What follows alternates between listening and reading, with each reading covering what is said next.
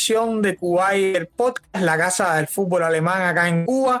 Este episodio previa, fundamentalmente previa a lo que se viene el Día de los Enamorados, el 14 de febrero, partido entre Bayern y PSG por los octavos de final de la UEFA Champions League. Estoy un poco de suplente. Estoy haciendo un poco como de delay, ¿no? Supliendo a Lucas Hernández. En mi caso estoy supliendo a Adrián aquí como conductor del espacio. Y de inmediato le doy la bienvenida a Sergito. Hola Sergio, ¿qué tal? Y hola Ale, a nuestro invitado especial, un saludo para él y bueno, por supuesto para los que nos escuchan y también para Adrián que bueno, desafortunadamente hoy no ha podido estar acá con nosotros. Este va a ser un episodio al menos yo voy a disfrutar bastante, incluso lo voy a disfrutar más de dependencia del resultado del martes, pero bueno, ya estaremos hablando más adelante del tema. Ya Sergito anunciado que teníamos un, un invitado especial y, y, es que nuevamente nos acompaña por acá Javier Acue. Hola Javi, ¿qué tal? Hola Ale, hola Sergio, hola a toda la comunidad de, de Kuwait y nada, se nos viene un partidazo tremendo entre el Bayern Múnich y el, y el Paris Saint Germain, una de las grandes series que trae a los octavos final de la Champions. Javi, Sergito, antes de empezar con el plato fuerte del programa, eh, me gustaría hablar rapidito, pronto posible, de lo que sucedió el fin de semana con el Bayern, o Bayern que gana 3-0 al, al Bonn, con goles de Müller en una tremenda jugada de presión y aprovechando un error rival, Kingsley Coman, que está enrachado, está encendido, al igual que Müller, por cierto, y de eh, Serge Gnabry de penal. Yo creo que eh, ahora lo vamos a ver, pero desde mi punto de vista, los puntos altos del Bayern es mostró solidez defensiva, claro, ante uno de los rivales que menos exige en Alemania, o sea, arco en cero para, para Sommer, variantes, o sea, el Bayern volvió a jugar con variantes, Cancelo por izquierda, no lo había hecho por izquierda hasta ahora, si mal no recuerdo, una especie de línea de tres, creo que bastante marcada, eh, y a mí, en lo personal, eh, hay algo que me gustó y es que para mí el segundo gol es la, una prueba cruda, lo, lo definía Cintura ahorita, de, de, lo que te genera el Bayern por dentro cuando Nagelman le da por juntar a, a, o sea, darle completamente de la libertad en los carriles interiores a Musiala y a, y a Sané. Le dice, ustedes dos jueguen por dentro, no se puede andar y no vayan a banda nunca y cuando eso sucede hay muchas variantes. El segundo gol viene así serio. Bueno, vale, a ver, este era un partido que, o sea, me generaba muchísima curiosidad viendo que la temporada pasada Bayern, si mal no recuerdo, igual venció en el primer partido 7-0 a Bochum y en el partido de la segunda ronda Bochum terminó imponiéndose con un 4-2 en aquel partido bastante polémico que se criticó mucho a Nagelsmann por jugar 4-1, 4-1, dejando a Kimmich solo en, o sea, en la zona defensiva del centro del campo. O sea, todo parece indicar que en esta ocasión iba a suceder algo similar, jugar con Goretzka en esa posición y bueno, Fernández terminó eh, planteando una línea de tres con Delit, Upamecano y Pavard como centrales, Cancelo en esta ocasión por el carril izquierdo, lo hemos visto ya de lateral derecho, de carrilero derecho, en esta ocasión lo vimos por el carril izquierdo y por el derecho. Para mí, sin duda, los puntos altos del Bayern fue la defensa, principalmente señalar a Pavar y Delic jugaron un partidazo los dos. Upamecano venía de problemas físicos, de hecho son, es un problema físico que viene arrastrando desde hace un tiempo, se está, se está haciendo tratamiento y tal, puede haber un momento en que sufra alguna sobrecarga o sienta un poco de dolor, entonces se perdería algún partido y tal, ojalá no sea algo grave y que no le traiga consecuencias el hecho de seguir jugando con esta lesión. Por otro lado, León Goresca, que venía de jugar partidos, digamos que de un nivel bastante bajo en comparación con lo que nos tiene acostumbrados, porque fue de lo mejor del partido también en cuanto, o sea, en su juego defensivo, recuperó muchísimos balones su propia mitad de la cancha, eh, en la salida estuvo muy participativo, la verdad, eh, ganó muchísimos duelos por arriba, o sea, oímos al León Goresca de toda la vida, ese que no, gustó desde que llegó a Bayern, desde, aquel, desde aquella transformación física que tuvo, se volvió un jugador más defensivo y que aportaba mucho en ese sector. De hecho, eh, siempre lo hemos visto como en sociedad de Kimmich y bueno, últimamente no está haciendo así. Esperemos que esto sea un buen inicio para él, que vaya recuperando su nivel poco a poco. Ya decías tú que Coman está en un gran momento, creo que actualmente es titular inamovible en la alineación del Bayern, eh, que me genera un poco de dudas de Sané. Sané que, bueno, ya lo hemos visto en las temporadas anteriores, ha sido muy irregular.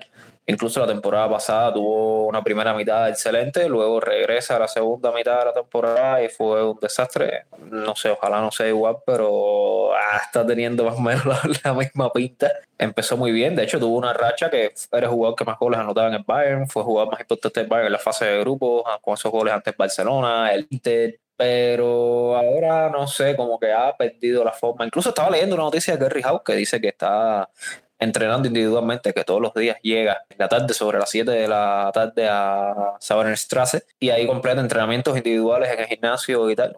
Esperemos que siga poniéndose en forma y pueda mostrar su mejor versión, que ahora es cuando más falta va a ser. Y sobre todo con el tema Sané, a mí, si bien sus partidos de esta segunda vuelta no han sido tan buenos como la primera, sobre todo el partido anterior, o sea, el de no, el anterior no fue brillante, fue de los partidos más flojos, ese contra el Bochum incluso eh, en la segunda jugada el gol parte por una tremenda conducción de él por, por el medio que combina con Goresca, Goresca con Musiala y Musiala da el, eh, la asistencia.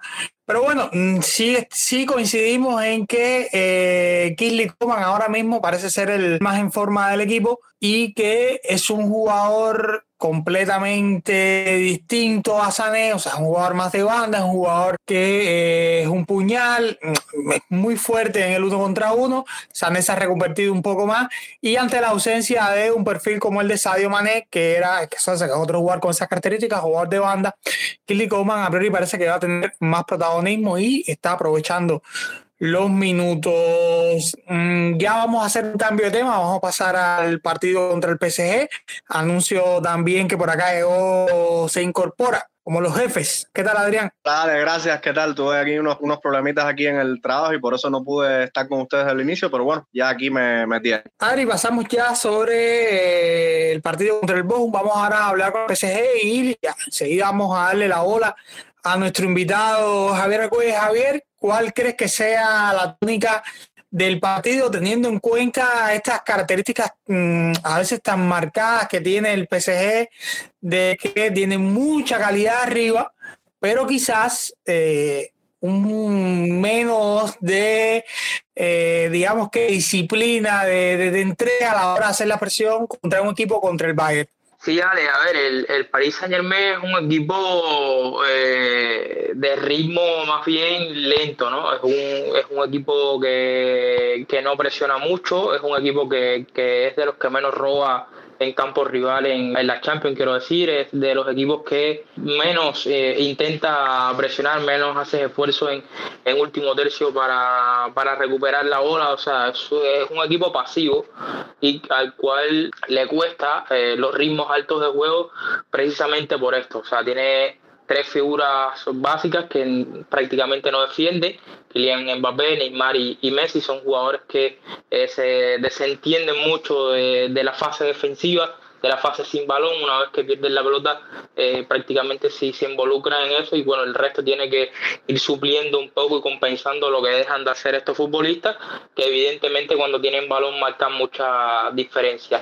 A partir de ahí, bueno, yo creo que se va a construir el partido. Si bien al Paris Saint Germain le falta Mbappé sí parece van a estar Messi, que también era duda, y el y Neymar, ¿no? que son otros dos, son los dos otros dos grandes tenores de este equipo. Que yo creo que la pérdida de Mbappé eh, bueno, representa una baja grandísima para el Paris Saint Germain y además contra el Bayern yo creo que doble, porque contra un equipo que en momentos de eliminatoria, en momentos de, de partido que te pueda someter mucho como es el Bayern, que te pueda meter contra tu portería, en determinados momentos no tener un jugador que por delante de la línea de balón te ofrezca profundidad es, algo que, hace que el campo se te acorte más, que no tengas esa, esa ruta, esa salida. Al final Neymar y Messi son jugadores que la van a estar pidiendo constantemente al pie, que si bien pueden saltar esas presiones, no van a tener a nadie por delante a quien, a quien lanzar, a quien activar, y entonces se le va a hacer mucho más difícil tener eh, esos espacios para marcar la, la diferencia. Te repito, el, el Paris Saint Germain es un equipo que no presiona, no, no intenta eh, hacerlo en, en, campo rival, incluso ni, ni en reinicio. Es un equipo más bien pasivo, es un equipo más bien de ritmo lento.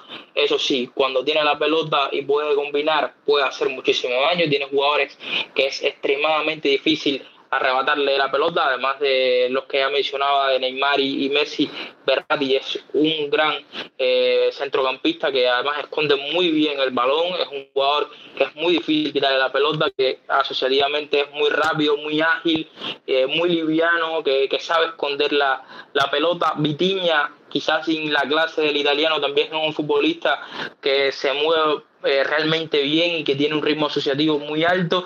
Y bueno, eh, sus centrales, ya sean eh, Ramos y Marquinhos, también los dos se manejan bastante bien con el balón. Los laterales son más bien profundos, son jugadores más de, de llegar, de, de, correr, sobre todo a Kimi, que quizás sea el más importante de los dos y el más de, decisivo, y los cuales creo que en esta serie, sobre todo en el partido a la ausencia de Mbappé pueden llegar a ser los jugadores que le den esa profundidad al equipo en determinados momentos. Vamos a ver, eh, el Paris Saint Germain llega en una situación muy compleja, ha perdido cuatro partidos ya en este 2023, no en la temporada, en el 2023 ha perdido cuatro partidos, tres por liga y el pasado, la pasada semana en Copa contra el Olympique de Marsella, frente a los equipos, digamos que están disputando los puestos europeos en la Ligue 1, no le ha ido bien cuando ha tenido que visitar, perdió eh, recientemente frente al Mónaco, perdió también con el Lens,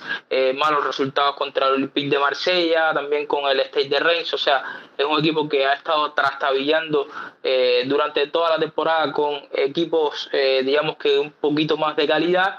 Y el, repito, el, en este 2023, que estamos a 12-13 de febrero, ha perdido ya cuatro partidos y bueno, evidentemente todavía no ha jugado ningún encuentro internacional. O sea, es eh, un momento muy delicado para el Paris Saint Germain con Christophe Galtier en entredicho por parte de la prensa francesa y la prensa parisina y no va a contar con Kylian Mbappé, quizás el jugador más diferencial que tiene el equipo a día de hoy. Antes de pasar la hora a Cerrito y Adrián, eh, quiero hacerte otra pregunta, Javi. Y, bueno, primeramente decir a la audiencia que ah, antes del póker, eh, Sergio lanzaba un interrogante, ¿no? Y no tenemos muy claro, nos surgió la duda de que Ratti se pierde por acumulación de, tarjetas del partido. No, no tenemos una respuesta ahora. Eh, vamos a ver si aquí a que sacar el podcast podemos encontrarlo. Yo estuve buscando y no vi nada al respecto, pero puede ser. Y la pregunta para Javier es, o sea, ¿cómo explicas al un equipo que depende mucho de saque arriba, esos jugadores que eh, no defienden menos? Ya lo que pierden si en definitiva Mbappé no puede jugar, ¿no? Esa, ese jugador que te estira el Bayern, que, mm, eh, que obliga a, que los centrales no se vayan tan arriba y eso por supuesto hace que no te sometan tanto, no te metan tanto contra tu portería. Pero eh, yo creo que para eso se requiere también o sea, para tener jugadores con esas características eh, requiere también de una defensa sólida y Mm, cuando miramos el PSG, por ejemplo, ya lo decía, son laterales más bien largos, laterales que eh, quizás no sean los idóneos en uno contra uno, aunque ojo, las estadísticas aquí en el uno contra uno ofensivo son muy buenas. Yo creo que se ha estigmatizado que no es un gran defensor y me parece a mí que quizás no sea el lateral más defensivo del mundo, pero tampoco es que sea uno en esa posición. Pero eh, sí llama la atención y es que se han visto en los últimos, eh, sobre todo en, esta, en este 2023, a Ramos y a Marquinhos con la cintura muy rígida, también perdiendo muchos centros laterales. Eh, ¿Cómo ves a la defensa del PSG enfrentando a jugadores que son, o sea, que, atacan también el espacio también como son los jugadores del Bayern y con esta nueva modalidad que está implementando Nagelsmann de jugadores que van muy bien por dentro, digamos Musiala, Sané, que son jugadores que tienen mucha tendencia al regate en esos uno contra uno contra los centrales. Yo creo que aquí Galtier tiene dudas, ¿no? Eh, por ejemplo, frente al Mónaco inició jugando con una línea de tres. Es verdad que no estaba, que no estaba Ramos eh, y colocó a, un, a uno de los juveniles que tiene en el, en el equipo eh, junto con Marquinhos y con Danilo, que puede llegar a ser una, una solución eh, jugar con un 5-3-2, ¿no? O sea, los dos carrileros, Nuno y Agimi, los tres centrales, Danilo, Marquinhos y, y Ramos, Vitiña, Berrati y Carlos Soler o Fabián yo me, eh, yo me decidiría más por, por Soler, sobre todo porque tiene más capacidad de, llegar al área rival, si bien Fabián quizás sea un mejor eh, jugón, un jugador que te puede dar más desde, desde el pase y en la frontal es verdad que tiene remate, pero bueno, no, no pisa tanta zona de, área como puede hacerlo Carlos Soler. Y bueno, arriba Neymar y, Messi. También puede eh, colocar a Danilo como mediocampista, ¿no? Para evitar esa superioridad en el medio. Yo creo que el partido se va a mover un poco desde lo que plantee Nagelman, ¿no? Yo creo que si Nagelman le mete mucho media punta, si le quita a Motín, entonces sí creo que va a tener que utilizar a Danilo como mediocampista, ¿no? Para no perder en el medio, para no tener esa inferioridad numérica constantemente y por lo menos tener un 3 contra 3 ahí que le pueda dar la, la posibilidad de, de, que no eh, el Bayern le esté generando constantemente situaciones por dentro.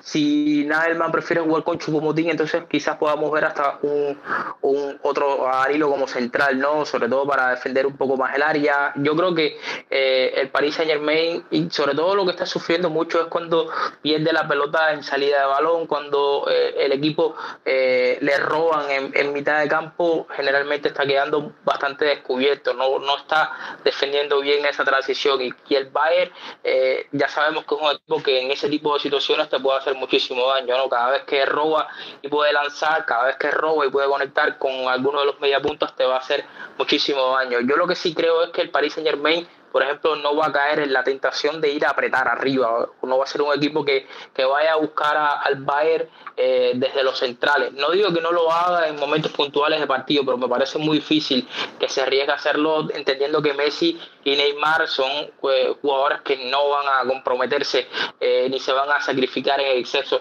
a, a ir a presionar a los centrales, porque al final ahí sí el equipo va a quedar largo, ahí sí yo creo que Ramos y Marquinhos pueden sufrir, ya son, sobre todo Ramos ya es un jugador que tiene, que tiene una edad, que le cuesta eh, más trabajo quizás eh, girar, que le cuesta más eh, dominar escenarios donde tenga que defender muchos metros a la espalda, aunque él sigue siendo un, central, digamos que agresivo, un central que le gusta anticipar, que le gusta arriesgar, que le gusta ir a, ganar el, el duelo, ya a nivel físico no le da para para dominar este escenario y quizás se sienta más cómodo, eh, más replegado atrás, defendiendo área, achicando agua, y yo creo que a lo mejor por ahí al, al Paris Saint Germain le viene mejor darle las bandas al, al Bayern y dejar que le pongan centros a permitirle que el Bayern pueda construirle por dentro, que saque de posición a, Ramos, que le genere situaciones donde Musiala, Sané puedan en la frontal de área generar eh, ventajas y terminar con, con, remates. Yo creo que también va a ser fundamental la figura de, de Donnarumma para, para el Paris Saint Germain, eh, el estado de forma en el que esté y sobre todo la capacidad que tenga el PSG de eh, esa presión tras pérdida del Bayern poder solventarla, ¿no? Poder esconder la pelota, que Berratti, Neymar y Messi le den esa pausa que si no pueden salir jugando por lo menos que por lo menos que le cometan la falta no que, que, que se pare el partido que, que, no coja ritmo el Bayern y que no se haga de, ida y vuelta. Si tienes a Mbappé a lo mejor el ida y vuelta te, te, te sirve porque tienes a, al arma quizás más decisiva cae en ese tipo de escenarios, cae en el mundo. Pero si no lo tienes, incluso con Neymar y Messi, yo creo que no te vale, porque no son jugadores que a 50 metros de la portería te van a, ganar partidos. Al menos hoy ya no lo hacen. Entonces creo que el Paris Saint Germain, el ida y vuelta, quizás no le conviene tanto y que por lo menos necesita, una vez que pierde la pelota, intentar tenerla un poquito y que Berratti Neymar y Messi puedan eh, juntarse, ¿no? Eh, en el partido anterior contra Olympique de Marsella se vio muy incómodo al equipo con una presión al hombre de, Igor Tudor, que, además es sello de la casa del entrenador croata, y, se vio muy, muy, muy incómodo. Y hay que ver si el Bayern no replica un poco eso, si no intenta hacer el partido físico, sobre todo para las figuras más importantes del, del Paris Saint Germain, sobre Messi, sobre Neymar, sobre, sobre Berratti, que me parece que son los jugadores claves a la hora de, cortar eh, esas secuencias de pase que pueden tener ellos y obligarlos constantemente a tener que esforzarse defensivamente y tener que correr hacia atrás, que es donde yo creo que más le huele al Paris Saint Germain. Sí, eso es una de claves, ¿no? Eh, ya se, se vio como el PSG sufría mucho con esa presión alta, esa presión al hombre, y es algo que el base por lo general bastante bien. Ya vamos a pasar ahora a clave. Bayer, eh, Adrián, Sergio, por X o por Y. Eh, lo cierto es que los últimos partidos eh, Nagelman no ha salido con la mancuerna, ¿no? Eh, bueno, durante varias facetas del partido no ha habido una pareja en el mediocampo, eh, ya sea porque Kimmich vio la roja, porque había problemas físicos de Boresca y de Gravenberg, por lo que sea. Incluso se ha visto un poco eh, probando con muchos atacantes arriba, pero también muchos jugadores que juegue por dentro. Me gustaría saber, Adrián, Sergio, como, gusten, ¿cómo crees que va a salir el, el bar más allá de, los jugadores que sean, ¿no? Pero ¿cómo, cómo crees que se planteará el partido? En mi opinión, Nilesman va a abrir con lo que sería para mí, a mi juicio, la, la alineación de lujo y lo mejor que tiene el Bayern ahora mismo. O sea, Jan Sommer en el arco, obviamente. Cancelo jugaría, en mi opinión, Cancelo jugaría por derecha con la pareja de centrales, la mejor que tienen Bayern ahora, con Upamecano y Delite en el medio, y Davis por izquierda con Kimmich y Goretzka en el mediocampo. Creo que se va a cantar por Mus Musiala, es inamovible ahí. La duda que me queda es Müller, el rol que le va a dar, porque yo, si fuera él, independientemente de la forma en la que estén Sané, yo abriría con los dos extremos, con Sané y con Coman, y arriba con Chopomotán. La duda que me queda es Müller, que, últimamente lo ha estado haciendo bastante bien en los últimos partidos de, de Bundesliga, y, que no me sorprendería si, si, le, si, si abriera con, con él por encima de, de. A ver, yo en lo personal tengo muchísimas dudas respecto al tema de Müller. Como bien decías, Ale, en los últimos partidos Nagelsmann estuvo, o sea, utilizando una línea de tres, vimos a Kimmich como contención, adelante, o sea, Musiala y Sané un poco más adelantados, más arriba veíamos a Müller acompañando a Chupo, y ya con dos carrileros ahora. Eh, ayer vimos lo mismo, pero con Goretzka en vez de Kimmich. Entonces, no sé, o sea, imagino un 4-3-1, más o menos como decía Adrián. Ahora, mi duda está en el tema de Müller.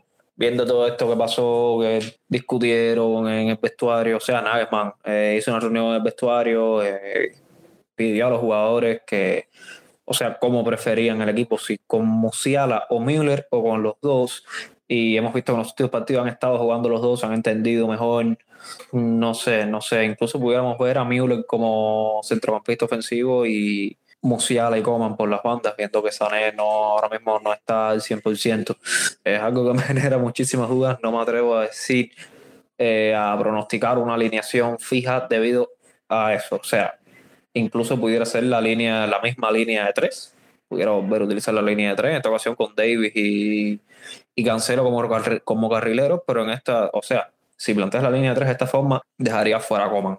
O sea, Coman no es un jugador que te pueda jugar por dentro en el, en el ataque, no es un jugador que se va a jugar como interior, más que un jugador de exterior. De hecho, en una línea de tres, Coman sería carrilero, ya sea por izquierda o por derecha. Así que, no sé, va y Nagelsmann planea utilizarlo en el segundo tiempo o incluso lo coloca por encima de Davis. No sé, no sé, sinceramente. Por eso te digo me genera muchísimas dudas. O sea, ahora, eh, sí estaba, o sea, estaba leyendo hace unos minutos que no descartaba jugar con línea de tres el partido. Así que, bueno, ya veremos qué pasa en marcha. Algo que decía Sergio que parece a mí muy muy interesante con el tema Müller, ¿no? Y es que el propio equipo, o sea, los propios jugadores se sienten más cómodos cuando Müller está. Y yo tengo la sensación desde hace varios años que Müller rinde mejor como cuando lo pinchan, ¿no? Como cuando no tiene ese cartel de regular inamovible, empieza las temporadas lentos, no sé qué. Yo recuerdo que en distintos momentos de su carrera deportiva a Müller le han traído varios jugadores para suplirlo, ¿no? porque ya está dando sus cartones finales hace varios años. Pasó con James y mmm, hubo que buscar la manera de que jugaran los dos. Pasó con Cutiño también y fue la mejor temporada posiblemente que ha tenido Müller a nivel número con aquel Bayern de Flick. Ahora Musiala no lo trajeron, no, está, está, natural, digamos, subió desde el, desde la cantera, que es un canterano puro del Bayern, pero sí subió desde el segundo equipo. Poco a poco se ha ido encontrando como un jugador que pisa las zonas muy parecidas a las de Müller en el campo, pero el propio jugador prefiere que Müller esté ahí. Y después de que toda la prensa eh, armara como una especie de tormenta con que a Nagelman no a Müller como un jugador inamovible, hemos visto quizás los mejores partidos de Thomas Müller en la temporada, más allá de goles y asistencias, que, que siempre se va con algo, siempre se lleva algo al bolsillo, hace un gol de asistencia, pero más allá de eso, es la manera en que está jugando. Repito, el, gol, el primer gol contra el Bochum es una jugada de Into más Miller completamente, porque correteó desde su, su, campo, siguió al central, lo presionó, lo presionó, y cuando se equivocó, ahí estuvo para, para anotar el gol. Y es un futbolista que en este tipo de partidos es importante. Yo, si te soy sincero, no tengo tan claro que a diferencia de lo que ha pasado la temporada entera, jugué Chupomotín. A mí no me queda muy claro. Yo creo que eh, Coman debe jugar porque nadie me gusta tener siempre a un futbolista pegado a la raya para estirar la defensa, o sea, para ensanchar, más que tener ensanchar la defensa contra. Sabemos que Sané por la otra banda eh, hace un movimiento un poco más raro, ¿no? Porque empieza en banda, pero luego va pisando mucho carril interior. Musiala moviéndose junto con Müller, cambiando posiciones ahí, y ya tienen a un futbolista como Joao Cancelo capaz de llegar a la banda y eh, lanzar centro. ¿Qué pasa? Que ese plan tiene un fallo con los centros de Cancelo y es que, eh, digamos, mm, pierdes el mejor, uno de los mejores cabezadores del equipo, que yo ti dependerías mucho de Müller y de las llegadas de segunda línea de Oreca, que también es un futbolista que se le da muy bien, que por cierto se cansó de comerse goles en el partido contra, contra el Boom. Al menos tuvo dos acciones de gol claro y una de cabeza y una y un pase de Sané al pie que se lo dibujó y la lanzó por arriba. Javier, ¿cómo crees o, cómo prevés que pueda salir el Bayern, no eh, priorizando que un futbolista que pise el área, que sea fuerte? Yo sé que ahorita hablabas un poco pero tu punto de vista, ¿cómo crees que, teniendo en cuenta las características del PSG, le pueda dar mejores créditos al Bayern? Bueno, yo estoy un poco en tu cuerda, dale. Eh, yo, yo no tengo muy claro de que Chupomotín vaya, vaya a abrir titular el, el martes. Eh, yo creo que que vamos a ver a, un Bayern que quizás meta todos los mediapuntas que tiene o al menos eh, la mayor cantidad de ellos para darle mm, la mayor velocidad de circulación a, la pelota, ¿no? Eh, darle mucho movimiento, sacar de zona a los centrales, que lleguen gente desde atrás. Ya te repito, a mí me parece que, si quieres sacar ventaja tienes que primero por dentro eh, juntar bastante al Paris Saint Germain para después llegar afuera y tener esa, esa ventaja, esos uno contra uno de, de Sané o de, o de Goman o del propio yo cancelo, ¿no? Que, que, te pueden generar esas situaciones para llegar a línea de fondo, para, para rematar desde, desde la frontal. A mí me parece que incluso en centros laterales, más allá de que el Paris Saint Germain quizás haya estado ubicativo en esta temporada, en ese tipo de situaciones, le, le va a venir mejor que, que tener que defender en, en la frontal. ¿no? Eh, ya te digo, es un equipo al que le cuesta eh, mantener el ritmo alto, es un equipo al que le cuesta eh, en muchas ocasiones mantener la disciplina y siempre vas a encontrar ventajas eh, adentro si tus centrales son agresivos. Eh, tanto Upamecano como, como Deli son jugadores que pueden conducir, que pueden atraer y ahí adentro eh, los Musiala, los Müller, los Goretzka pueden llegar a encontrarse con situaciones de muchísima ventaja para ellos rematar, filtrar o, seguir combinando. Y, y, yo creo que ahí puede haber una, una ventaja muy grande para, para el Bayern. Yo creo que bueno va a salir evidentemente con, con Sommer, con Cancelo, Upamecano, Deli, Davis, Kimi Goretzka y bueno, después por delante eh, es donde entran las dudas, ¿no? Quiénes van a ser los otros. Yo creo que Musiala y Sané seguramente estarán, igual que Goman.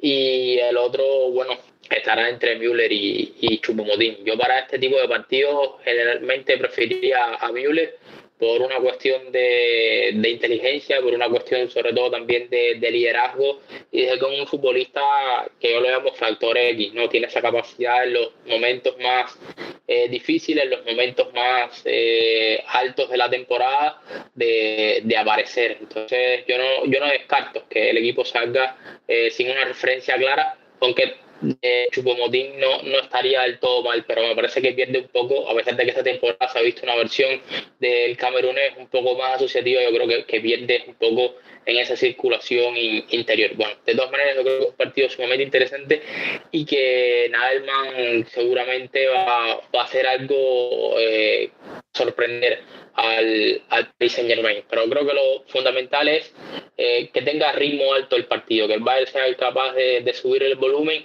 y sobre todo evitar, repito una y otra vez, que eh, los tres jugadores más eficientes del Paris Saint Germain guardando la pelota, o sea, eh, manejando el, el balón, eh, no, la, no lo puedan hacer. Estoy hablando de Messi, de Neymar y de, y de Si esos tres sí logran eh, entrar en contacto constantemente con el balón, de poder moverse entre ellos, ahí yo creo que al Bayern se le puede complicar un, coso, un poco la, la, el partido porque es muy difícil arrebatarle la pelota una vez el PSG se ha asentado con ella. Lo ves con, o sea, yo sé que es un equipo bastante difícil, pero digamos que si, si están muy atrás en el campo, digo, Neymar, Messi son futbolistas que la pierden poco o, que la pierden menos que otros rivales, pero el Bayern presiona bien arriba, o sea, y, a mí no me queda tan claro si Mbappé eh, los daños del PSG. Igual ahora vemos un partido en el que eh, es un desastre tácticamente el Bayern, que o sea, eh, no sé, que está un poco desajustado y todo cambia, ¿no? El PSG sale súper propositivo y todo lo que hemos, mm, digamos, hablado aquí a priori sale lo contrario. Pero eh, mi duda va con algo que has dicho muchas veces, ¿no? El tiene, o, el plan ideal es salir a presionar arriba, ¿no? Salir a presionar lo más alto posible. Sí, sí, yo creo que que sí, o sea, el, el Bayern tiene que tener, y además porque no, no va a tener la necesidad constante de la vigilancia en la espalda, ¿no? No, no tiene el Paris Saint Germain entonces ya no tengo que preocuparme tanto de lo que vaya a pasar a la espalda de los centrales porque el Paris Saint Germain no tiene esa amenaza, o sea, sin Mbappé el Paris Saint Germain no tiene esa amenaza, se abre un contexto distinto de partido, si estuviera Kylian, ahí sí tienes que tener cuidado porque a la que Messi o Neymar se giren, ya eh, ahí, ahí tienes un, problema porque te va a lanzar Mbappé y ahí es muy difícil controlar a, a, a, Kylian, ¿no? Sin, sin el francés, bueno, ahí quizás puede ser más agresivo, puedes ir a apretar más arriba, puede sobre todo hacer que, que Neymar y Messi no se giren, intentar anticiparlo, estar ahí en la espalda de ellos, en la, en la nuca. Igual son jugadores que se te pueden escapar y sobre todo provocarte mucha falta, que creo que eso sí el Bayern lo va a tener muy difícil de controlar por la calidad técnica de los, de los dos jugadores, al igual que repito de, de. El punto mío, sobre todo, Ale, es intentar que el Paris Saint Germain tenga secuencias largas de, de, balón. Evidentemente las va a tener dentro del partido porque estamos hablando de uno de los mejores equipos que hay en Europa eh, a nivel técnico individual, ¿no? Más allá de, de cómo se haya visto en, en, en enero de 2023 y en este inicio de temporada y las dos derrotas que han sumado en, este, en esta semana seguimos teniendo en cuenta que es un equipo que cuenta con un talento natural muy elevado y que dominarlo durante 90 minutos es prácticamente imposible. O sea, va a haber momentos donde el Paris Saint Germain va a tomar el balón, va a hacer que el Bayern retroceda y los va, y los va a atacar. Ahora, lo que sí creo que el Bayern tiene que intentar evitar que esos momentos donde el Paris Saint Germain pueda imponer su ritmo sean los menores posibles. Y por eso eh, yo creo que el Bayern va a ser o debe ser muy agresivo eh, en la presión tras pérdida, muy agresivo entre inicio, muy físico. Yo creo que es la, mejor manera de, evitar que Messi y Neymar eh, te puedan complicar el partido, irlos a chocar y estar muy pendiente de ellos, encimarlo constantemente, intentar que reciban o por lo menos persuadir eh, el pase sobre ellos, aunque evidentemente es muy difícil. Y, y, y, el otro es Berrati, que igual me parece un jugador que esconde muy bien el balón. Vamos a ver si físicamente está. Yo creo que, eh, y lo he dicho en varias ocasiones, sobre todo en Twitter, ¿no? que a mí la carrera de Berrati en Champions eh, no está a la par de su talento. O sea, a mí me parece que Berrati es un centrocampista para haber dominado en Europa en los últimos 6, 7 años, pero cada vez que llega a las Champions, cada vez que llega un partido grande eh, o un por ciento muy elevado de las ocasiones, Berratti ha estado lesionado y se ha perdido el partido, el partido bueno, ¿no? Eh, así que vamos a ver, eh, yo te repito, yo creo que sobre todo la no presencia de Kylian hace que el Bayern pueda asumir más riesgos a la hora de tirar la línea, a la hora de ser más agresivo a nivel de presionar y eso evidentemente yo creo que achica un poco eh, la posibilidad de que Messi y Neymar reciban con más eh, espacios y que lo hagan constantemente más encimado por, por los rivales. Y al no tener ese jugador por delante, incluso que el giro de ellos quizás sea menos peligroso, eh, si lo va a anticipar y no le ganas, el giro de ellos sea menos peligroso porque no van a tener jugadores por delante de ellos que, que puedan ganarle la espalda a la, a la última línea más allá de Hakimi y Nuno, pero bueno, evidentemente no son jugadores tan eh, peligrosos como puede darlo a ser eh, Kylian Mbappé. Ya en campo rival y dominando el Paris Saint Germain y eh, pudiendo combinar con estos dos jugadores en ataques posicionales, yo creo que sí le puede generar más problemas al Bayern, sobre todo, repito, porque es un equipo que mueve muy bien el balón, apoyado en un talento natural eh, único que tienen con, con Messi y con, Neymar. Ahora inaugurando un poco una sesión de sesión amarilla que tenemos acá en el podcast, un poco de broma. Eh, yo creo que en este partido Javier Sergio, eh, Adri tuvo un problema, realmente tuvo que salir. Eh, se vio varios duelos, ¿no? Más allá de las posiciones, los futbolísticos. Y uno de ellos es eh, la revancha del Kimi Neymar. Porque, bueno, el Kimi tiene una manera de celebrar como decimos en Cuba, juega bastante pesado cuando celebra. Es un futbolista un poco, un poco no, bastante temperamental. Y eh, algo pasó evidentemente cuando el Bayern ganó la Champions eh, ante el PSG en 2020, que un año después, cuando el PSG elimina al Bayern, se hizo famoso aquel grito de Neymar y Paredes en la cara de Kim. O lo buscaron prácticamente y mm, hicieron el, aquella celebración enfrente de, de Kimi. Y lo otro, el, otro problema que hay es todo lo que hubo, digamos, desde las ruedas de prensa esta semana, porque eh, el PSG había dado prácticamente por descartado a Kylian Mbappé y Julian Nagelman. Eh, se le pregunta a Julian Nagelman en rueda de prensa y Nagelman dice que él no cree en lo absoluto, o mm, quizás no tan absoluto como lo está diciendo, pero sí dice que él no cree que Mbappé se vaya a perder el partido. Y luego eh, más o menos como que responde, ¿no? De que por qué ellos mm, dirían eso, que es que el jugador está siendo tratado. Y ya hoy sale la noticia de que eh, Mbappé está, está entrenando, que puede que llegue. Eh, voy primero contigo, Sergio. Mm, tú es como una especie, de, puede que haya una especie de estrategia de, no vamos a hablar de preservar un jugador porque eso es lo más normal del mundo, pero sí un poco como de desinformar, de esconder la hora con la condición física de Kylian Mbappé.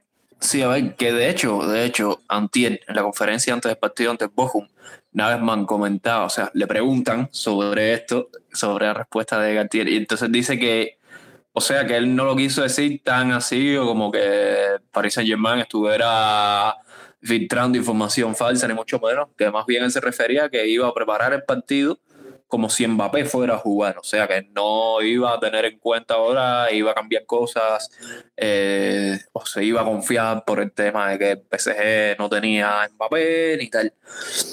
Pero bueno, ahora da la noticia de que Mbappé hoy completó parte del entrenamiento con el equipo y es probable que esté en la plantilla para enfrentar al Bayern.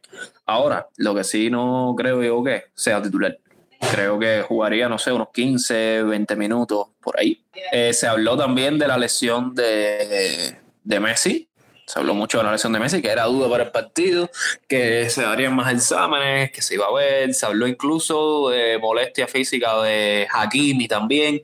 E incluso se filtró información de un virus, o sea, gastrointestinal, que habían varios jugadores de la plantilla con problemas gastrointestinales y bueno, en fin, ahora uno se pone a leer todo eso y dice, bueno, qué suerte tiene Bayern, que da la casualidad que siempre, o sea, siempre pasa lo opuesto, siempre es Bayern que llega a estos partidos con, una, un gran número de bajas, eh, que incluso hace unas semanas atrás estuvimos preocupados todos por el tema de que vimos que seleccionó Pamecano, Chupomotín estuvo enfermo, seleccionó también, ¿quién fue el otro?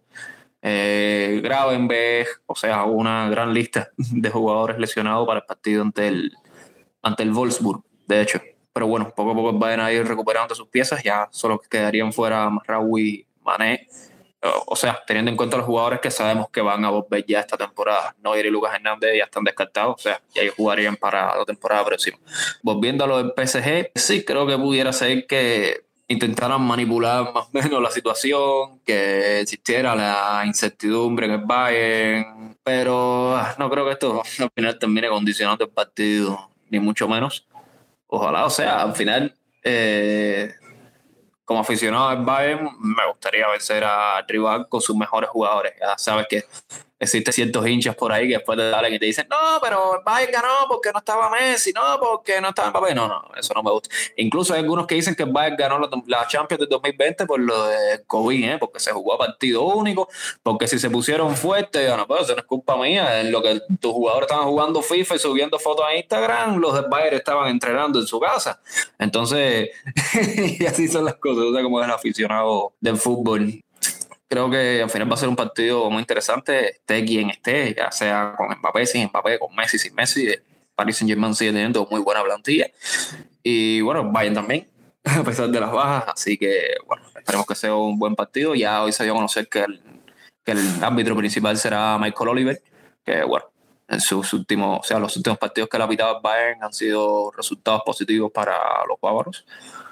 Así que vamos a ver qué pasa en martes y finalmente quiénes son los que salen al terreno. Javi, ¿tú crees que puede haber algo de estrategia, no? A este nivel donde se conoce todo, donde hay tantos, digamos, periodistas que tienen tan buenas fuentes dentro de los clubes o muy cercanos a los clubes, ¿crees que eso se puede utilizar a favor o crees que fue algo casual y que verdaderamente es un, era sencillamente un pronóstico reservado la condición física de Kylian Mbappé?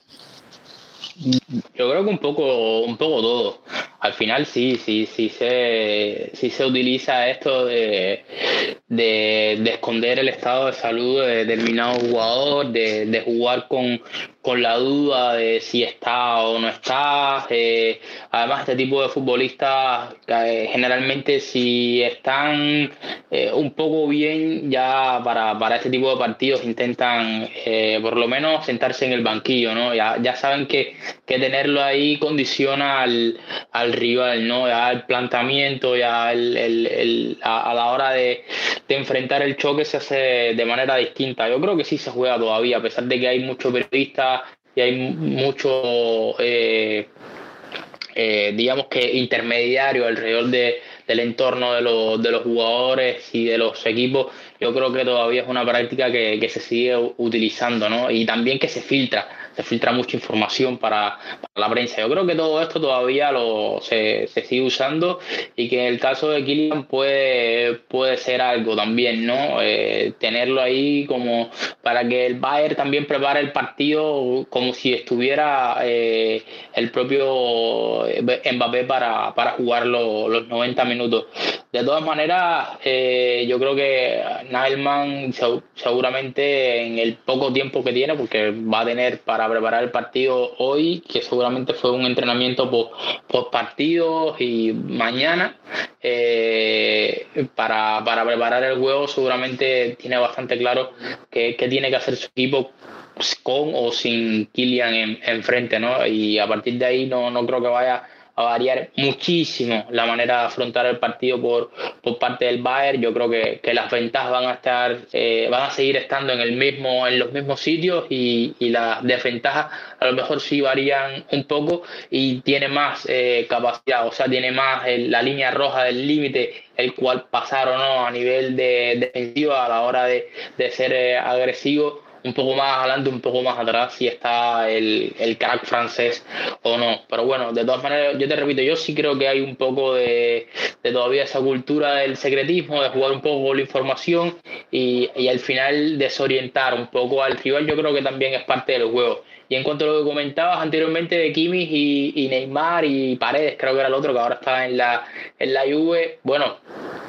eh, a mí me parece que esto es algo normal del fútbol y que a veces lo, lo, agrandamos mucho, ¿no? O sea, en el sentido de que hay que estar en, en la piel del, de ese jugador eh, sobreexcitado, de ese jugador eh, que está pasando por muchísimas emociones y, y, que es normal, es normal. Yo creo que incluso le viene bien al, al espectáculo que haya ciertos roces. Si después no se pasan determinados límites, pues a mí no, no me importa. Incluso eh, yo creo que el ruido ambiente eh, muchas veces nos oculta el, el, el, lo, que, lo que se dice en los propios jugadores en el, en el terreno de juego. Y, y, a lo mejor nos estamos pasando un poco con, con este fútbol de, de, de pasadita de mano, ¿no? De, de, no entender de que detrás hay trash talk. Al final, cuando tú juegas en, en tu casa con tus amigos y, y tal, tú te dices cosas. Y, y lo mismo pasa en un, part, en un partido de fútbol profesional. No, no, es, no es para nada diferente. Así que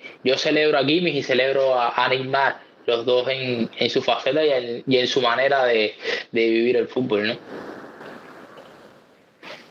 Yo, estoy completamente de acuerdo. Si, si no se sobrepasan límites, ¿no? Si no se va más allá, si cada uno sabe eh, hasta dónde llegar, eh, yo creo que, mm, o sea, todo, todo está, todo está bien porque además forma parte del juego. Eh, y de, la sangre caliente del momento, de la, de la, adrenalina.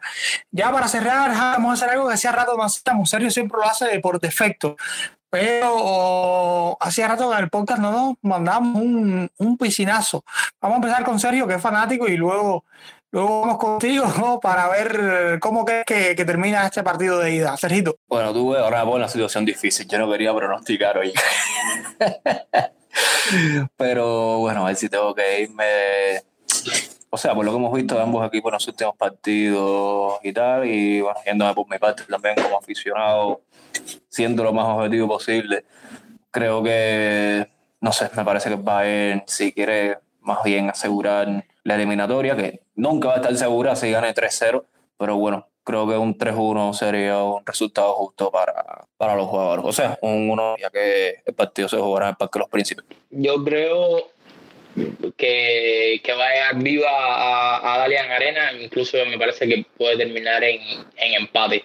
Te, creo, te he entendido de que no han empatado nunca estos dos equipos, que cada vez que han jugado siempre ha ganado uno de los uno de los dos. Yo creo que podemos ver un empate eh, en el partido de, de, la ida. Porque además me parece que vamos a ver un mejor Paris Saint Germain del que, que estamos viendo en, en Liga, ¿no? que se van a activar para jugar las Champions, saben lo que, se, lo que significa para ellos. Yo creo que, entiende que su temporada y la valoración de la temporada va, va en fase a eso, que hay jugadores que saben que esta puede llegar a ser su última oportunidad, como Messi, como Ramos, por ejemplo, eh, y otros que necesitan eh, probar que, que, están ahí, como Akimi, como eh, Donnarumma, y, y, yo creo que vamos a ver una buena versión del Paris Saint Germain y que, y que es probable que, que, terminen empatando, además teniendo en cuenta que van a jugar en, que van a jugar en casa. Pues yo me voy a quedar a la mitad de los dos y eh, yo creo que el Bayern, a pesar de que va a domicilio, tiene por estado de forma una ligera mejoría, aunque me parece que vamos a ver, por supuesto, un PSG bastante menos caótico que lo que se ha visto en liga esta esta temporada, no esta temporada, ¿no? Como este 2023, me parece que, como dice Javier, va a ser clip, va a jugar mucho mejor de lo que lo está haciendo, pero aún así me voy por un por un 2-1 al Bayern. De esta manera nos vamos despidiendo. Eh, Sergio, como siempre, un placer que estén por acá nuevamente. Bueno, para mí siempre será un inmenso placer estar aquí, ser parte de este maravilloso podcast. Una vez más, una lástima que no ha estado hoy Adrián, que es nuestro host, pero bueno, tú has estado a la altura como siempre has sido. Incluso creo que no es la primera vez que grabamos tú y yo nada más. O sea, aparte del invitado, creo que no es la primera vez que eres tú el que hace la función de Adrián. Me parece que hace unos cuantos, unos cuantos episodios atrás, ya tú lo asumiste, Fran también lo asumió en una ocasión. Así que nada, bueno, un abrazo para ti, para Javier. Y bueno, nos vemos después del partido para hacer el análisis post partido.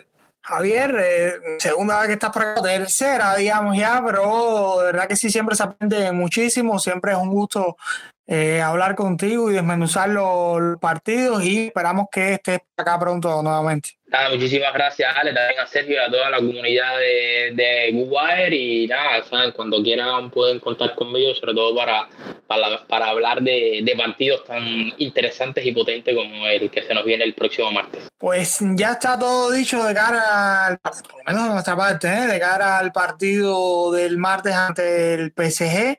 Solo nos resta esperar el encuentro y seguramente eh, tendré un episodio para eh, hablar y un poco entender lo que fue el encuentro entre los y los bávaros. Como dice mi amigo Adrián, mías, mía y hasta la próxima.